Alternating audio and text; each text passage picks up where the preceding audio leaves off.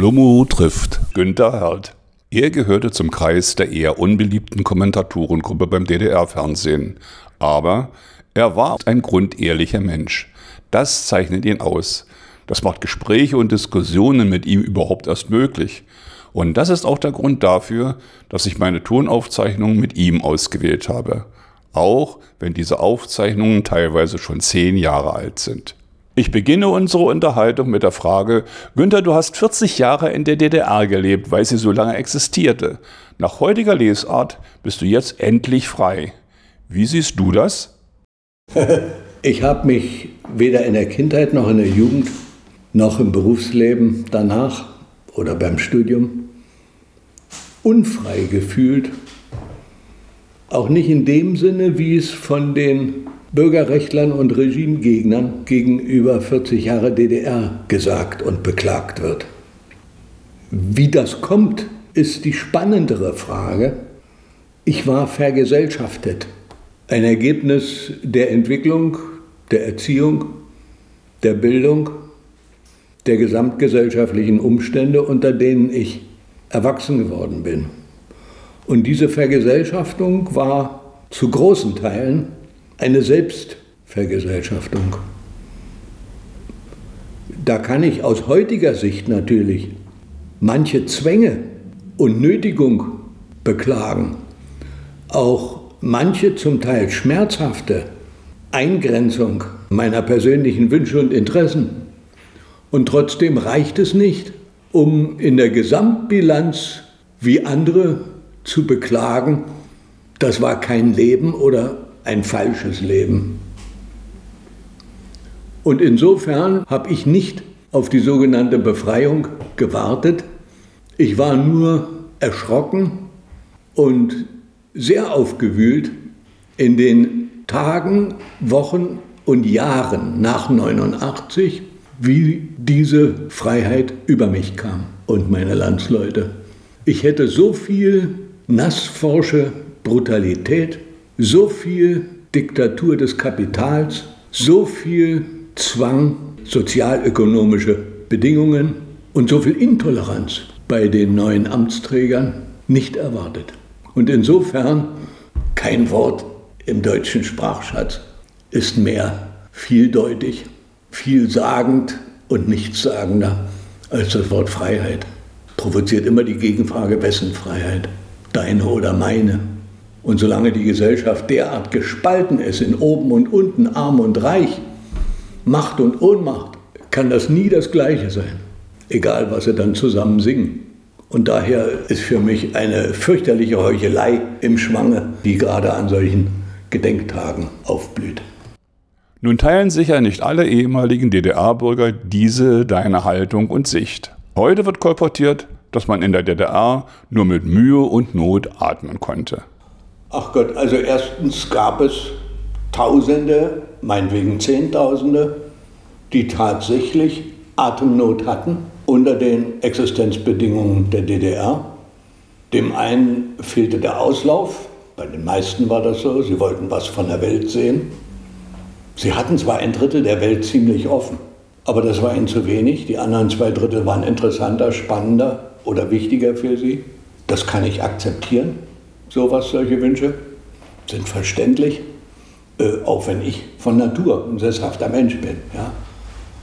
Ich habe damals zu DDR-Zeiten äh, äh, Dienstreisen in die USA abgelehnt, weil es mich partout nicht interessiert hat. Im Gegenteil, es kotzt mich an, in solch einem äh, Wolkenkratzer Hochburg da unten auf Schritt und Tritt über die Bettler zu stolpern. Äh, das versaut mir jeden Aufenthalt. Und auch in Lateinamerika, wenn du das Elend abseits vom Hotel siehst. Nein, das verstehe ich, Reisefreiheit. Ich verstehe auch, wenn manche Interesse hatten, sich deutlicher zu artikulieren mit ihren persönlichen Ansichten und Absichten. Und da waren wir über weite Strecken, ich wollte sagen über alle Jahrzehnte, aber richtiger wäre, je länger, umso mehr.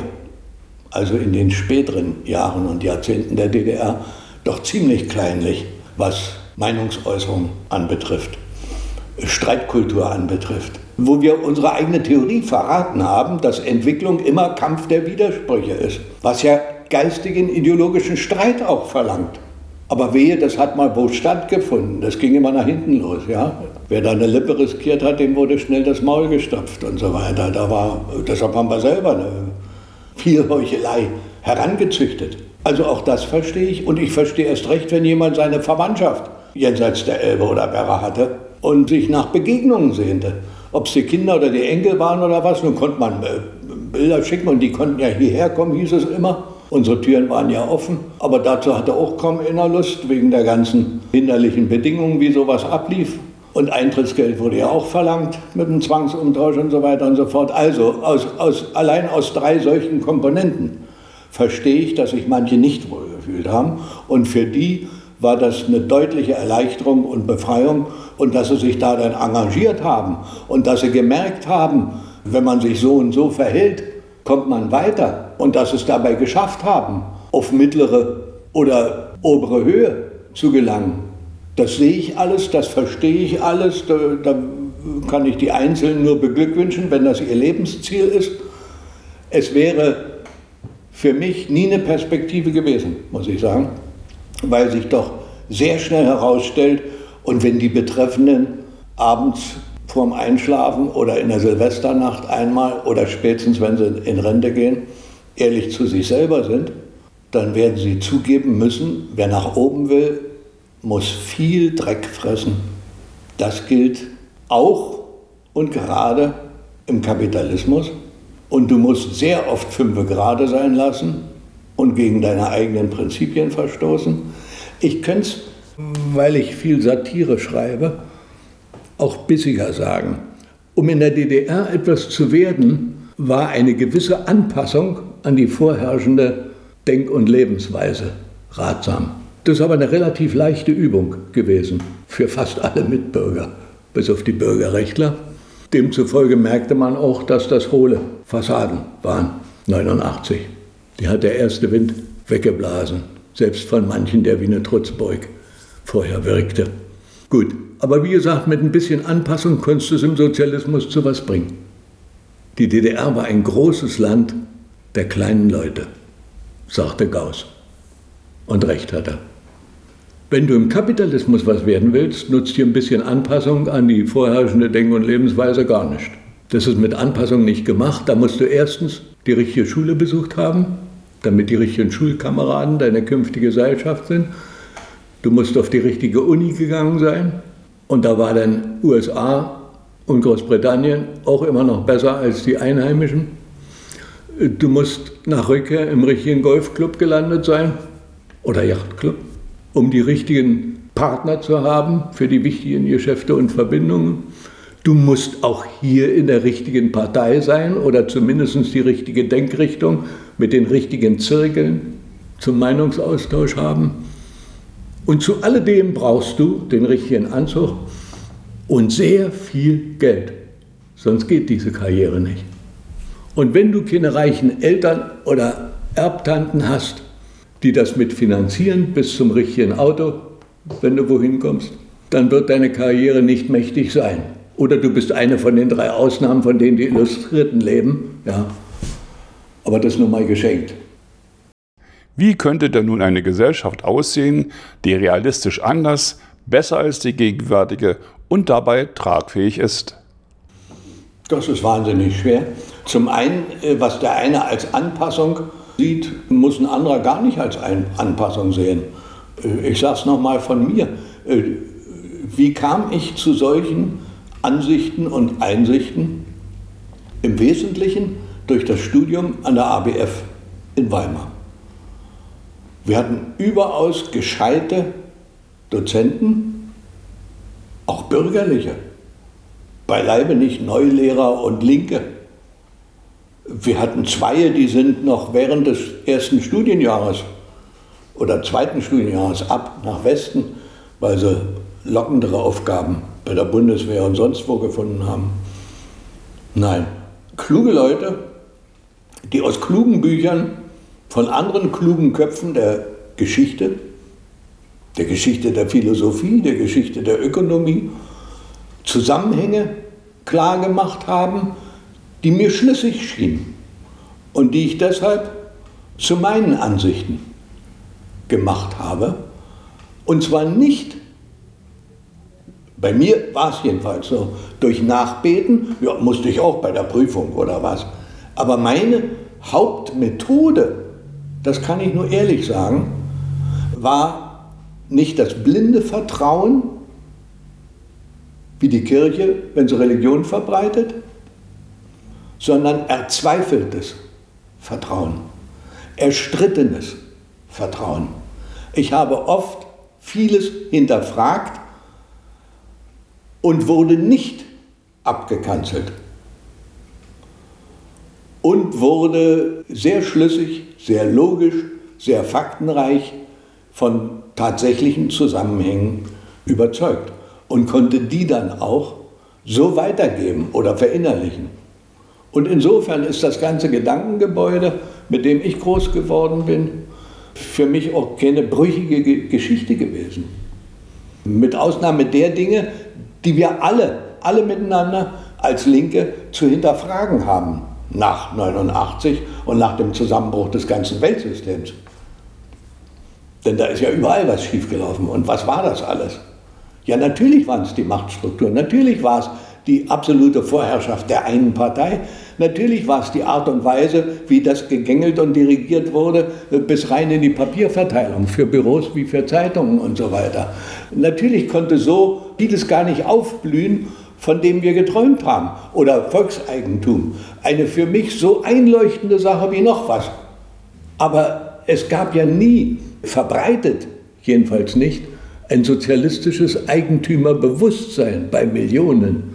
Und das konnte es auch nicht geben, weil der Einzelne nichts davon spürte und hatte. Nur über Umwege und indirekt, wenn man sagte, naja, die Kinderkrippe, da steckt unser gemeinsames Geld dann drin, unser Gewinn. Aber er selber in seiner Lohntüte, das ganze Leistungsprinzip war ja kein Leistungsprinzip. Es, es konnte ja auch der Faule ein bequemes Leben haben. Und insofern äh, ging das ökonomisch wie psychologisch und ideologisch äh, zunehmend in die Brüche. Je länger es künstlich aufrechterhalten wurde und alle Marktgesetze, ökonomischen Gesetze sozusagen außer Kraft gesetzt wurden durch Politbürobeschluss, ja,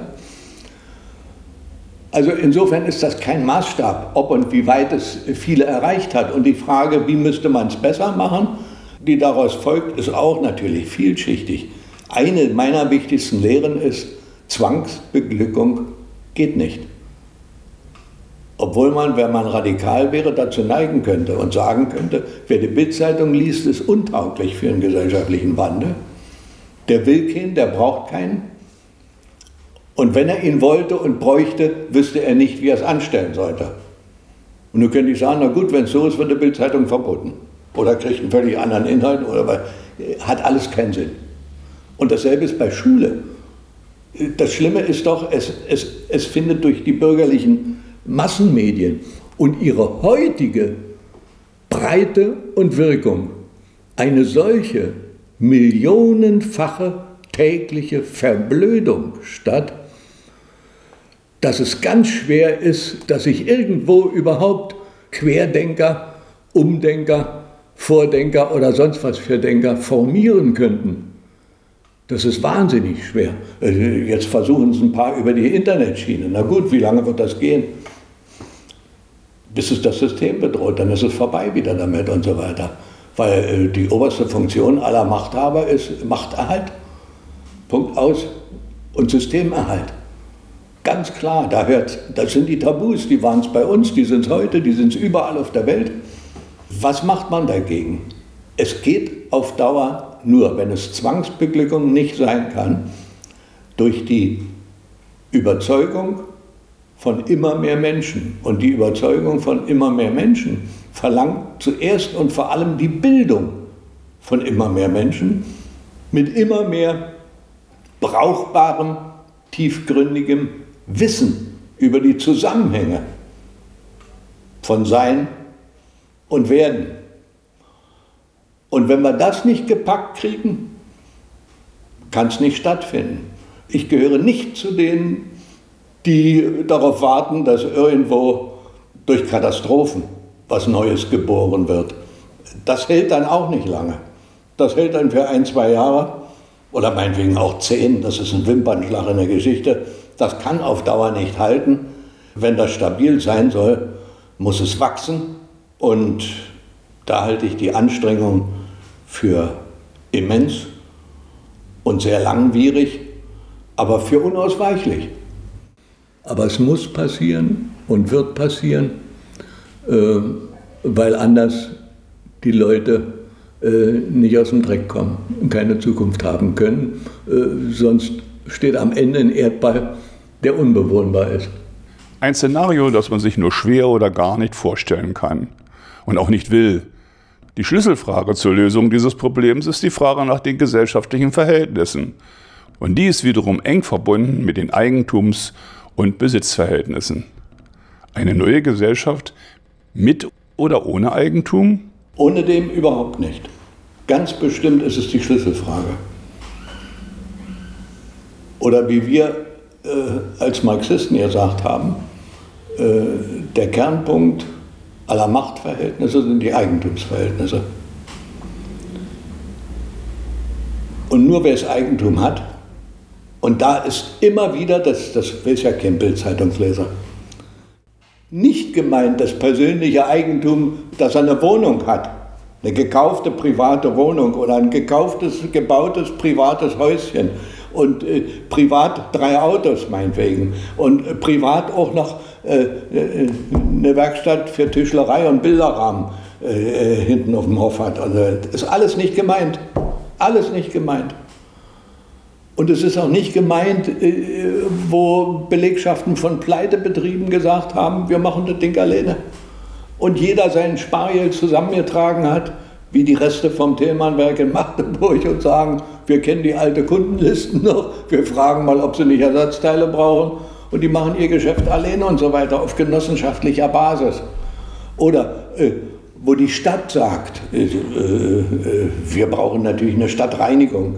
Ja, wir brauchen städtische Wasserbetriebe, wir brauchen städtische Elektrik. Ist alles nicht gemeint, weil das alles unter gesellschaftlicher Verwaltung ist und in dem Sinne kein Privatbesitz ist. Alles nicht gemeint. Das heißt, drei Viertel unserer heutigen Wirklichkeit in allen entwickelten äh, Industriestaaten dieser Erde ist überhaupt nicht betroffen von dieser fürchterlichen Drohung der Linken und der Marxisten. Ja, Quatsch, alles Quatsch, blanker Quatsch. Sondern gemeint ist jener Kern, und den kann man ja heute fast reduzieren auf 500 Leute, die wirklich die entscheidenden Machthebel in der Hand haben. Nun es sind natürlich entschieden mehr, weil jedes Land hat seine äh, äh, nicht oberen 10.000, sondern seine maßgeblichen 50.000 Besitzer, ja, äh, die aber wirklich alle Hebel kombiniert in der Hand haben. Und denen muss man schon in die Bücher gucken. Und denen muss man auf die Finger gucken und deren Macht und Einfluss muss beschnitten werden. Muss beschnitten werden.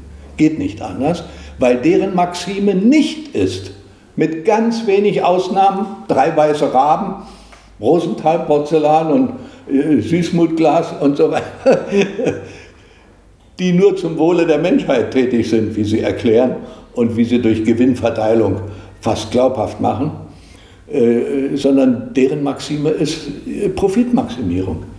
Und wenn du dieses System, dieses verderbliche System der Profitmaximierung, und zwar einer schamlosen, einer schamlosen, unendlich brutalen und gewissenlosen Profitmaximierung. Wenn du das nicht durchbrichst, durch Beschneidung und Bändigung der Macht der superreichen Finanz- und Industriebosse, dann kommst du nie aus dem Knick.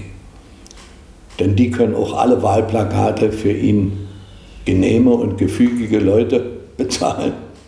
Äh, die können ihre Leute groß und stark machen, äh, denen sie das Kommando überlassen. Äh, da kämpfst du gegen Windmühlen letztendlich und wirst immer nur Teilerfolge haben. Und das ist natürlich ein langes, historisches, zähes Ringen, aber die Eigentumsfrage ist die Kernfrage dabei in Bezug auf jenes Eigentum, was schicksalbestimmend fürs Land und für die Erde ist. Was ist Sozialismus für Günther Herlt? Welcher Ismus das ist, ist mir im Grunde schied egal. Aber durch historische Entwicklungsgeschichte äh, hat er sich als Sozialismus vorgestellt und herausgebildet. Nicht zu verwechseln mit Kommunismus, das ist auch so eine dumme Redensart geworden. Alles, was mal im Ansatz sozialistisch sein wollte, wird als kommunistisch verkettert, obwohl äh, die geschulten Marxisten da also äh, gravierende Unterschiede äh, in, in, in jahrelangen theoretischen Debatten herausgearbeitet haben. Kommunismus hat nie und nirgends auf der Welt stattgefunden. Und Sozialismus im Sinne, wie es angedacht war im Manifest, also auch nicht.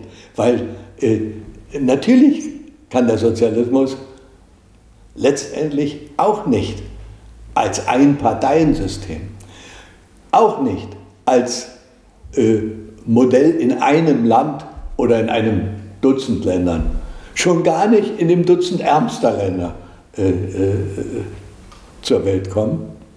Zur Welt kommen schon, aber nicht existieren und überzeugen den Rest der Welt. Äh, auch nicht ohne Gewaltenteilung auskommen. Das ist so in dieser Gesellschaft. Du brauchst Korrektive. Und das ist die klassische äh, bürgerliche Gewaltenteilung, äh, die auch dem Sozialismus äh, als Krücke auf dem Weg in eine zwangsfreie Gesellschaft äh, äh, fehlen wird, muss er ertragen. So. Und natürlich auch nie das Ideal aus dem Auge verlieren, äh, dass es um die Freiheit des Einzelnen dabei geht, weil sonst die Gesellschaft nie eine freie sein wird und so weiter. Also eine Gesellschaft, die derart beschaffen ist. Mein Gott, wo habe ich die schon überall gelesen und erlebt? Erlebt. Das alles hat es ja im Ansatz gegeben. Das war ja schon über Zeiten lebensfähig, auch im vielgeschmähten Sozialismus. Also äh, für mich bleiben Schlüsselerlebnisse dass zum Beispiel dieser vergessene Kreis da unten im Süden der DDR, wo weder die Amis äh, äh, sagten, dass sie hört uns, noch die Russen sagten, dass sie hört uns, wie die da in einem ganzen Kreis mit Schwarzenberg äh, vor der Frage was machen wir denn nun? Hier kommt keiner, hier sagt keiner. Und dann haben die sich zusammengesetzt und für sich, das war eine autonome Republik, die da entstanden ist, eine Enklave. Und was machten sie? Genau das, was alle anderen ringsherum machten und was ganz Deutschland damals wollte. In Essen genauso wie in Rostock. Ja, Enteignung der Kriegsverbrecher, Entmachtung der Nazis, äh, verbieten, dass sowas jemals wieder stattfindet, keine Waffen, kein Krieg und stattdessen äh, äh, fürs Gemeinwohl sorgen. Auf eine nützliche Art. Und das ist alles. So, so haben wir es ja alle angefangen. Überall fand es unter solchem Motto statt und mit solchen Ergebnissen.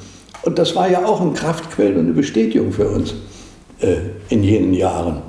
Wir haben übrigens auch nach der Mauer, ich muss sagen, ein, ein, ein Grund, dass mir die Mauer nicht unsympathisch war, als sie dann kam, war nicht nur, was jetzt in, in, in keiner Bilanz eine Rolle spielt, äh, wie die Westbürger oder die, die, die im Westen gearbeitet haben, äh, äh, diesen Teil der Hauptstadt ausgeplündert haben. Ja?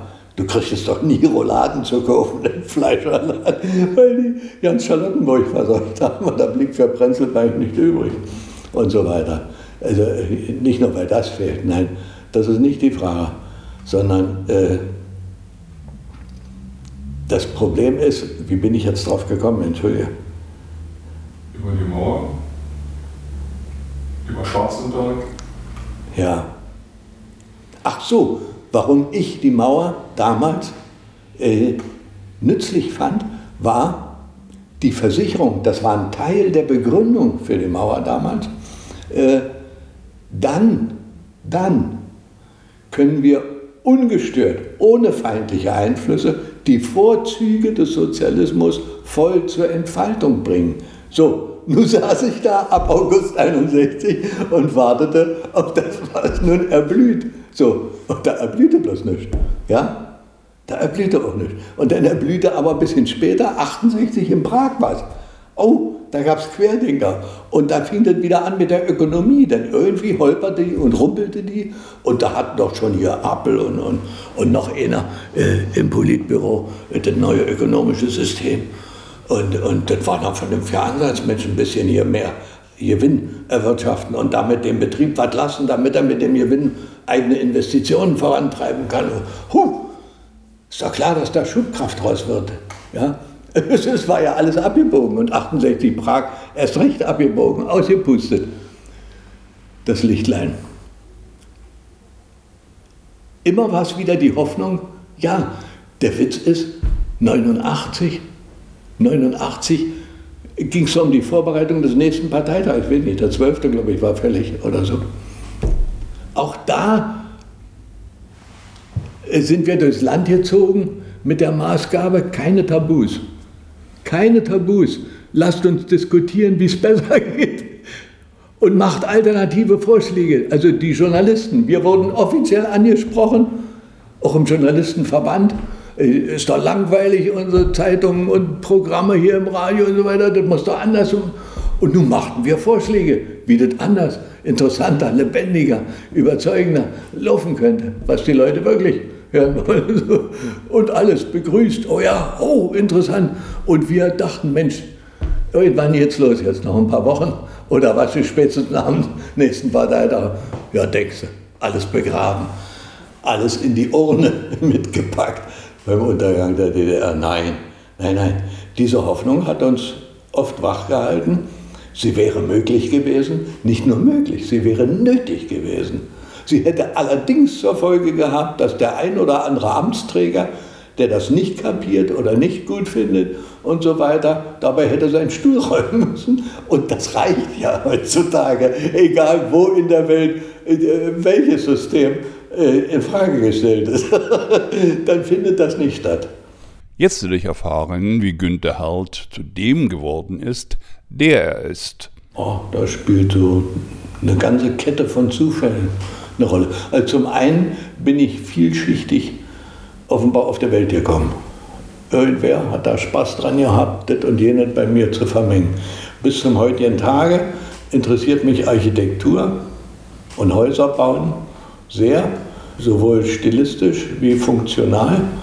Über Jahrzehnte hinweg habe ich in unregelmäßigen Abständen Stoßwellen äh, kreativer Tätigkeit entwickelt äh, in Zeichnen, Malerei und derlei Sachen. Auch meine heutige Wohnung hängt voll mit eigenen Werken. Ich habe inzwischen schon nach der Wende als zusätzlichen Broterwerb, muss ich mal beichten, etliche Wartezimmer von Ärzten und Anwälten und sonstigen Büros behangen. Das ist eine so eine Strecke. Das zweite, was die Arbeit mit dem Wort anbetrifft, ich sage mal eine Reihe von Zufällen, wo sie dir einen Floh ins Ohr setzen, der dann wächst und nicht weghüpft. Als das Studium an der ABF zu Ende war, musste einer die Dankrede an die Dozenten halten. Und durch irgendwelche Umstände, auch vielleicht durch meine FDJ-Funktion als stellvertretender FDJ-Sekretär an der ABF, kriegte ich den Auftrag, du redest eine Dankrede hier für die Dozenten.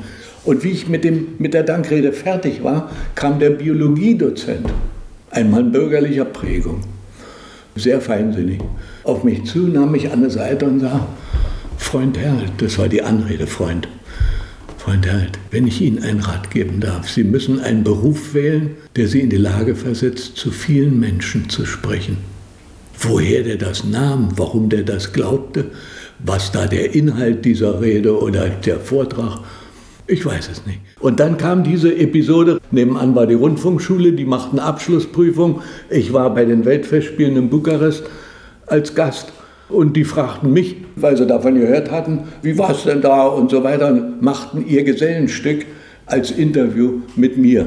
Zwei oder drei Leute kamen nacheinander, weil so, das war das Einfachste und der, der, der sagt schon was, da kriegst du immer was auf Mann. So. Und der, der zweite, der damit zum Funkhaus ging und das vorlegte, rief zurück am Telefon, Dozent will dich sprechen. Ich sage, wieso, habe ich was Falsches gesagt oder was, ist nicht brauchbar oder was? Nee, nee, nee, der sagt, der Partner ist ja besser als der Reporter, der will dich kennenlernen. Und das war Scheumann. Scheumann war auch kein Dover, war einer unserer klügsten Journalisten, die wir hatten bei Funk und Fernsehen. Und der bekniete mich dann, du pass mal auf, was willst du bei Architektur? Geh zum Rundfunk und so weiter. So, und dann wieder durch ein paar widrige Umstände wurde ich festgenagelt auf bestimmte Tätigkeiten in der Hochschule, sodass ich sogar das Studium unterbrechen musste, um hauptamtlich als FDJ-Sekretär zum Beispiel ein Jahr zu arbeiten. Ja, das macht doch nichts. Da hörst du nebenbei die Lektionen, da kannst du doch zwischendurch rein. Und dann im zweiten Studienjahr steigst du wieder ein bei deiner alten Gruppe. Na, das war doch nie Zeit. Und als das Jahr um war und ich sagte, nun ist aber vorbei jetzt, sonst habe ich einen Anschluss verloren. Nein, jetzt haben wir die Wanderfahne, jetzt, oh. Das hat mich so vergrätzt, dass ich dann bei einer Sitzung in Erfurt durch Zufall ein Türschild lese, wo ich vorher auch schon zehnmal vorbeigelaufen bin. Rundfunkstudio, Radio DDR, Thüringen, Erfurt. Und es waren noch zwei Stunden hin bis zum Sitzungsbeginn. Ich dachte, Mensch, dann frag doch mal, ob die ihn brauchen. Dann hättest du eine andere Arbeit und wärst auf einem anderen Dampfer, wie Scheumann gesagt hat. Und dann bin ich darauf, hab da gebimmelt. Und dann macht er ihn auf und Sie wünschen, ich sage, ja, Sie werden lachen, ich möchte zum Rundfunk. Und dann lache ich ja nicht, sagt er, kommen Sie doch hin. Ja. Und das war Wolfgang Bettner, unser, einer unserer fähigsten Leute, Geschichtsdokumentation in Rundfunk und Fernsehen. Und der klärte mich dann auf, ja, na, äh, hör mal, was willst du denn da machen? Und ich dachte nun wegen der Rezitation und so, und was der Biologiedozent meinte, äh, Sprecher. Also einfach die Interpretation des Wortes und so weiter. Da sagte er, du bist doch doof, äh, immer bloß den Käse lesen, den, den andere da verzapft haben, schreib doch selber, wer doch Redakteur. Ja. Nee, das konnte ich mir nur überhaupt nicht vorstellen. Ich glaube, wie soll ich ein Redakteur werden? Was habe ich damit? Naja, und dann äh, musste ich zur Probe einen Kommentar, den er geschrieben hatte, vorlesen als Sprechprobe und er wollte das Band nach Berlin schicken und die sollen prüfen, ist der als Sprecher geeignet. Ich schnurrte das Ding runter und der sagt, hm, geht, geht, geht. Prima vista, wer kann das schon auf ersten Blick, das äh, ziemlich fehlerfrei da vortragen. Man merkt ein bisschen, dass du Berliner bist, das I wird zum Ü und so, ja, aber das kriegst du ein bisschen Sprecherziehung, könnte funktionieren. Und sagt er, äh, nimm den Text mit nach Hause und komm nächste Woche nochmal, dann ist natürlich besser, wenn du den Text kennst. Nicht wahr? Und dann schicken wir das ein. Ich sage, ich kann nächste Woche nicht. Warum nicht? Na, da haben wir die Moskauer. Was für Moskauer? Na, unsere Auslandsstudenten, die dort studieren. Was denn? Und die kommen in die Ferien nach Weimar und quatschen mit, ja, Erfahrungsaustausch. Wie machen die, wie machen wir und so weiter. Ist ja hochinteressant. Wir haben da eine Sendereihe für Studenten, Forum heißt das Ding, ja, immer eine Viertelstunde. Ich komme in den Ü-Wagen rüber und dann machen wir da ein Gespräch über diese Begegnung mit den Auslandsstudenten. So, und dann kam der mit dem Ü-Wagen hin, äh, rollt das Kabel aus, drückt mir das Mikrofon in der Hand, die Pause war, und sagt so, nun fang mal an und mach mal. Du brauchst einen Aufhänger, es ist ein Irrtum liebe Zuhörer, wenn man denkt, dass Studenten in den Ferien nichts zu tun hätten. Hier zum Beispiel in Weimar. So, alles andere du besser als ich. Es ist ein Irrtum, liebe Zuhörer, wenn man glaubt. Und dann ging das los. Und dann wurde ein Bandsalat von einer Viertelstunde oder was. Äh, dann sagt er, gut, kommst du morgen nach Erfurt, wir schneiden das. Ich sage, na hoffentlich, das ist ja so viel Quark und Käse dabei. Sagt, nee, nee, nee, nee, sagt er, wir haben 15 Minuten aufgenommen, 10 Minuten muss mindestens der Beitrag bringen. Und wenn du das Verhältnis durchhältst, dann bist du Matador in allen Funkhäusern. Ja. So. Und, und so ging das weiter. So gab eins das andere. Und dann war die Frage, wo willst du eingesetzt werden? Und weil sie irgendein Loch in der Hose hatten bei Radio DDR, fragte der Kaderchef am Telefon, wären Sie auch bereit, in Neubrandenburg anzufangen? Ich sage, ja, na, warum denn nicht? Ich fange ja überall bei Null an. Ist mir doch wurscht. Auch in Neubrandenburg? Ja, auch in Neubrandenburg. Äh, wann können Sie denn anfangen? Nächsten ersten. Bums war ich in Neubrandenburg. Wie ich denn da war, wusste ich, warum der dreimal gefragt hat. Ja? Denn das Kaff war ja zum Götzerbaum damals total zerdeppert und gar nichts. Eine Ackerbäuerstädtchen. Und, so, und da habe ich dann angefangen. Und da musste ich dann alles machen, weil wir nur drei Mann waren und zwei Stunden Sendezeit hatten. Und da bin ich über die Dörfer äh, äh mit den Bauern. Heute was über den Doppelsprung der Sauen, dann warum der Pastor Dingsbums bei der Ankunft der russischen Traktoren da die Glocken läuten ließ und so weiter. Und all das schrubbte ich durch, was damals der Atem der Zeit war und lernte kennen, warum die Bauern so schätzen, dass ein Landambulatorium eingerichtet wird warum sie früher die Kranken auf, auf dem Ackerwagen packen mussten und zur nächsten Stadt zerren mussten und jetzt haben sie Gesundheitsbetreuung auf dem Dorf. Und das alles waren für mich logische Bilder. Bis zu der Steigerung, dass ich mir sagte, die miserabelste LPG später steht haushoch über dem besten Rittergut im Westen. Neubrandenburg drei, vier Jahre. Äh, äh, dann war in Schwerin Hilfe und Unterstützung nötig. Ich wurde dorthin bestellt und habe dann dort als sogenannter Chefreporter Ostseewoche die erste in Rostock mitgemacht. Und so bin auch zum Vergleich zur Kieler Woche äh, rübergefahren und so. Und habe da drei Jahre und dann war der Chef nicht haltbar, der Direktor vom Sender, da wurde ich Direktor vom Sender Schwerin. Da war ich 25. Das ist Jugendförderung. Das ist genauso seltsame Herausforderungen und, und, und Bewährungssituationen, wie sie heute von vielen gefeiert werden. Jeder Umbruch schafft solche Bewährungssituationen für die nächste Generation. Da saß noch keine fette Schicht von mittleren Führungskadern, die das blockiert haben oder was. Ja? Da konnte jeder alles, so wie ich das an mir erfahren habe, diese Chancen und Möglichkeiten fördern und fordern. Ja? Das war schon eindrucksvoll. So, und dann bin ich von dort nach Berlin zum Nachwuchsinstitut für Radio- und Fernsehreporter. Da konnte ich diesen alten Berufswunsch auf neu einmünzen, nämlich Reporternachwuchs ausbilden. Wie macht man Sendungen? Worauf kommt es an? Was ist eine Nachricht? Was gehört zum Interview? Was gehört zur Reportage? Was gehört zur Glosse? Und so weiter und so fort. Und die Schüler waren Leute, die alle schon ihren Beruf hatten, waren alles Erwachsene aus allen möglichen Produktions- und Verwaltungsbereichen. Eine kleine Schar, mein Gott, wie viel waren es? 50, 60, 70. Maxi Wander gehörte auch dazu. Dieser Durchgang dann abgeschlossen war, das hatte Fachschulcharakter. Sozusagen hieß es, nee, wir machen zu, dieses Institut, weil wir haben jetzt hier noch Nachwuchs. Und ehe ich überlegen konnte, was jetzt, kam ein Anruf, sollst mal zum ZK kommen. Wo da? Ja, hier, Zimmer sowieso und so weiter und so fort. Bin zum ZK hingefahren und stand vor Norden. Albert. Und Albert Norden fragt mich, nachdem er erst gehört hat, was machst du denn, wo, warst du schon und, und, und, wer waren deine Lehrer und was liest du denn und hast du Familie und so weiter und so fort. Und am Ende stand die Frage, willst du bei mir als persönlicher Referent arbeiten? Was ist das nun? Ne? Was soll's da? Ja, wenn, wenn Zeitungsartikel oder Reden sind, machst du ein paar Entwürfe, guckst das und studierst neueste Presse und sagst mir, was interessant und wichtig sein könnte. Und so weiter. Oh, ja, also nun ist das eine Ebene, wo das Wünschen langsam aufhört, nicht? Oder wo du doof bist, wenn du Nee sagst. Und irgendwie konnten wir uns gut verständigen. Und deshalb habe ich eingewilligt und wurde dann sein Referent. Und das waren auch zwei, drei Jahre oder was. Und von da ergab sich dann eine Chance, zum Fernsehen zu gehen, weil da war Hilfe gefragt im Bereich der dramatischen Kunst. Das war nach diesem ominösen 11. Plenum. Und da hieß es, na, du hast doch Hörspiele geschrieben.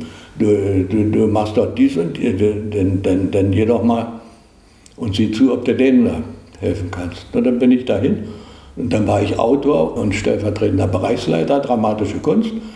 Nach eineinhalb Jahren sagte der Vorsitzende, der Intendant, Adamek, du mit der dramatischen Kunst kommen wir zurecht, aber die Unterhaltung hinkt ein bisschen nach, bist du nicht bereit, Unterhaltung zu machen? Unterhaltung, Bruder lustig. Am Ende mit Nötigung. Weil das hing bei Adamek manchmal nach dem Prinzip, also du kannst jetzt Nee sagen, du, äh, du, kannst hier auch rumtoben, du kannst auch die Vase zertrümmern, aber wenn du rausgehst, hast du Ja gesagt. Ne? Also wurde ich Unterhaltungschef, habe das auch drei Jahre gemacht, mit dem grandiosen Fernsehballett und so weiter, verschiedene Sendereien. Und dann war 68 Prag und der Intendant unterwegs hört im Autoradio, dass ich einen Kommentar spreche auf dem Deutschlandsender. Aus alter Verbundenheit mit den Kollegen hatte ich da jeden Sonntag so eine Betrachtung. Warum sprichst du bei denen und nicht bei uns? Weil die mich gefragt haben und ihr nicht. Ja, dann frage ich dich, sprichst du auch bei uns? Ja, ich spreche auch bei euch. Gut, ich sage Bescheid bei der aktuellen Kamera. So, und dann fing das Kommentieren in der aktuellen Kamera an. Und 68 war Hochdruck. Es gab kaum Bilder, weil das alles unter der Decke passierte. Und umso mehr waren verbale Erklärungsversuche nötig. Und daraus wurde die Kommentatorengruppe als Einrichtung zeitweilig Schnitzler, Grote, Leucht und ich. Und dann hieß es, den Kreis der Kommentatoren muss man breiter machen und so weiter. Und da brauchen wir keine äh, feste Gruppe mehr für. Und stattdessen war die internationale Anerkennung der DDR äh, in die Breite gekommen und da hieß es, wir müssen einen eigenen Bereich Chefredaktion Außenpolitik aufbauen. Bist du bereit? Und das übliche Spiel. Ja. Und dann war ich stellvertretender Chef äh, aktuelle Kamera für Außenpolitik mit dem Magazin Objektiv und so mit dran. Und dann gab es einen Unfall in Bonn bei unserem ersten Korrespondenten, Grote. Äh, und dann hieß es, die müssen sofort zurück. Äh, wer springt in das Loch nur und macht Bonn weiter? Und dann hieß es wieder, bist du bereit? Und ich sagte, um Gottes Willen nicht noch sowas jetzt. Und Bonn, denn von allen Orten, die sich ein Korrespondent in der DDR wünschen konnte, war das der letzte, der allerletzte, weil dort jede Silbe auf die Goldwaage gelegt wurde und nach Hüben und Drüben jedes Wort Sprengstoff sein konnte. Und deshalb hatte ich überhaupt keine Lust und mich trieb da nicht hin. Aber wie gesagt, du kannst die Vase kaputt schmeißen, wenn du rausgehst. Da war ich in Bonn dann. Das waren auch zweieinhalb, drei Jahre. Warum kam ich zurück? Da gab es wieder ein Loch in Adlershof. Die Gruppe Alltag im Westen brauchte einen Gruppenleiter, der die Landschaft dort kennt. Also wurde ich Chefredakteur für Auslandsreportagen in Adlershof. das habe ich bis 1989 gemacht.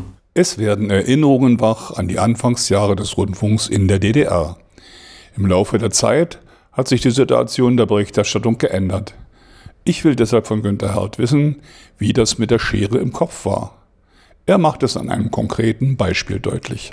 In Bonn steht auf dem Marktplatz eine Marktfrau, hat vier Kinder, steht bei Wind und Wetter, friert sich den Arsch ab, verkauft dort das Obst, wartet bis abends um 5 Uhr, wenn sie den Rest nicht mehr ins Lager schleppen kann, weil er verfault. Äh, und die Beamten kommen dann kaufen, weil es billig ist und nehmen ihr den Rest ab. Ich dachte, das ist die richtige Frau, um ein Porträt zum Internationalen Frauentag zu machen. Und als wir dann die Kamera aufbauten und die morgens ihren Stand aufgestellt hatte, wurde mir ruckartig klar, oh Gott, oh Gott, oh Gott, was die da stehen hat, sind alle Schätze dieser Erde. 20, 30 Gemüsesorten, 20, 30 Sorten Obst und Südfrüchte. Wenn ich hier einmal mit der Kamera draufhalte, bricht in Dresden und Rostock die Revolution aus. da kannst du erzählen, was du willst über die arme Frau. Sie wird beneidet. Und all ihre Kundschaft. Lass es sein. Schere im Kopf. Ja, so, richtig oder falsch. Na, wem hätte das genutzt? Kim. Der Frau nicht, dem Sender nicht, mir nicht, Kim. Äh, war logisch. Ging so nicht. Und insofern musstest du wirklich immer eine Schere im Kopf haben und fragen, wem nutzt es? Das ist eine unausbleibliche Frage. Ja? Klare Antwort. Letzte Frage von mir. Welche Wünsche, welche Vorstellungen privater, gesellschaftlicher Art hast du für die Zukunft? Ganz schlicht ein Schulsystem und Informationssystem, was meine Enkel nicht verblödet. Weiter gar nicht. Damit die wirklich fähig werden, ihre Welt zu erkennen und zu gestalten und notfalls zu verändern, ehe der Planet unbewohnbar wird. Und wir sind ja drauf und dran, das zu organisieren. Die Nahrungsmittel sind zu einer Art Sterbehilfe geworden. Du musst jede Woche erst lesen, was darfst du jetzt kaufen und lieber nicht in den Mund stecken und so weiter, weil es nur ums Geld geht, um Profitmaximierung und so weiter. Das Wohnungswesen geht überhaupt nicht um Behausung. Du hast einen kolossalen Leerstand bei Luxusbuden, wo du dich fragst, wer soll je die Miete dafür aufbringen und so weiter. Und die anderen hocken hier auf der Straße. Berlin hat einen beträchtlichen Anteil an Obdachlosen, die anders nicht wollen und zum großen Teil eben anders auch nicht können und so weiter. Die Kinderarmut, ein Skandal für ein Land wie Deutschland, ein Skandal, aber rührt keinen, rührt keinen, passiert nichts. Kinderschutzbund. Tierschutzbund ist stärker, schafft auch mehr und hat tolle Errungenschaften nach Quadratmetern pro Tier. Das schafft kaum ein Kind, in Berlin jedenfalls. Und all sowas, diese Selbstverständlichkeiten und nicht wer arm ist, muss früher sterben ich kenne nun immer mehr Beispiele, weil bei meinen Häusern die zunehmende Überalterung sichtbar wird und jeden Tag ein Rettungswagen vor der Tür steht. und zehn verschiedene Pflegedienste statt eine Gemeindeschwester